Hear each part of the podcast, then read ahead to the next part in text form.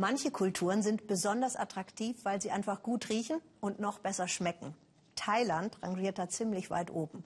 Satay-Spießchen, scharfe Soßen, Thai-Food und sofort dampfen die Vorstellungen im Kopf. Die Hauptstadt Bangkok lebt genau von dieser kulinarischen Kultur und diesen Garküchen, schwärmt Philipp Abresch und wir hören dabei förmlich seinen Magen knurren.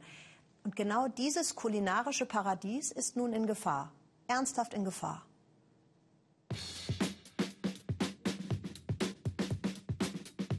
Bangkok bei Nacht. Ein Traum, dampfend und duftend. Tom Yam, Partei, Tom Kagai, Hühnchen, Schwein und Rind. Ein Paradies für die Zunge, ein Fest für die Sinne. Essen? Am liebsten hier, auf den Straßen Bangkoks. Spät nachmittags beginnt der Tag für die vielen Meisterköche. Seit 30 Jahren kocht Busaba Polasak auf einem schmalen Stück Bürgersteig Nudelsuppe. Jetzt, so will es die Stadt, soll sie ihre sieben Töpfe packen und verschwinden. Dass wir unsere Küche aufgeben müssen, das wird so hart. Mein Mann und ich, wir sind beide weit über 50. Wer will uns noch? Und außerdem, wir lieben unseren Job. Süß, sauer, salzig, bitter oder scharf und manchmal alles auf einmal. Bangkoks Straßenküchen sind einzigartig, weltberühmt. Für die Stadt dagegen sind sie vor allem ein Ärgernis. Sie stehen den vielen Investoren im Weg, die neuerdings ein Hochhaus nach dem anderen bauen. Bangkok soll schöner werden, sauberer, am liebsten so schick und elegant wie Singapur. Die Küchen blockieren den Gehweg. Passanten beschweren sich, sie kämen nicht mehr durch. Das ist vollkommen außer Kontrolle geraten. Außerdem ist die Hygiene nicht gewährleistet. Jetzt müssen wir für Ordnung sorgen. Bangkok räumt auf. Ähnlich wie in Jakarta, Hanoi oder vor Jahrzehnten schon in Singapur. Die Bürgersteige der Sukhumvit waren einmal ein kilometerlanges Freiluftrestaurant, ein einziges Brutzeln, Schwelgen, Schmatzen. Es war einmal, sagt die Foodbloggerin Chavadi Nualker. Wenn du Straßenküchen an so Ecken wie Tonglor oder in Ekamai schließt, das geht vor allem gegen die einfachen Leute.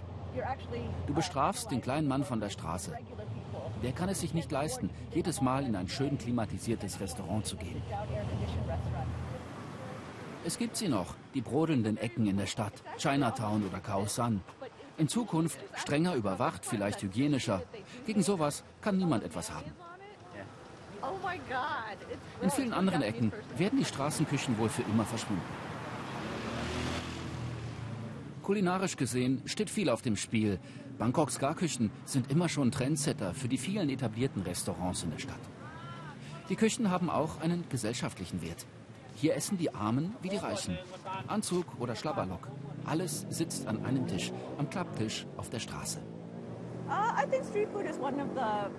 die Straßenküche ist einer der wenigen Orte, der wirklich demokratisch ist. Bei einem guten Straßenkoch, egal wer, egal wie reich, jeder wird dorthin gehen und essen. Später am Abend kriegen die Straßenköche immer mehr zu tun. Von überall her kommen jetzt die hungrigen Hauptstädter. Ich bin Taxifahrer. Ich liebe die Straßenküchen. Ich muss nicht mal in irgendein Gebäude gehen. Ich halte einfach an, steig aus und esse gleich hier auf der Straße.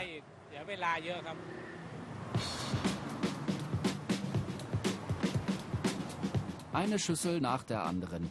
Kurz vor Mitternacht, nach 100 verkauften Nudelsuppen, ist bald Feierabend für Meisterköchin Busaba. Nach einem halben Leben auf der Straße geht für sie eine Ära zu Ende.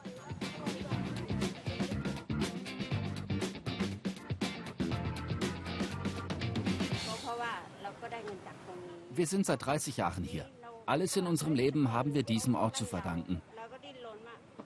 Wir haben ein Haus gebaut. Wir konnten unsere Kinder in die Schule schicken. Sie nimmt's mit Humor. Das war's jetzt mit dem Kochen. Bangkoks Bürgersteige. Ein Phantasialand für den Gaumen. Wie lange noch? Und wo werden die Hauptstädter in Zukunft günstig essen?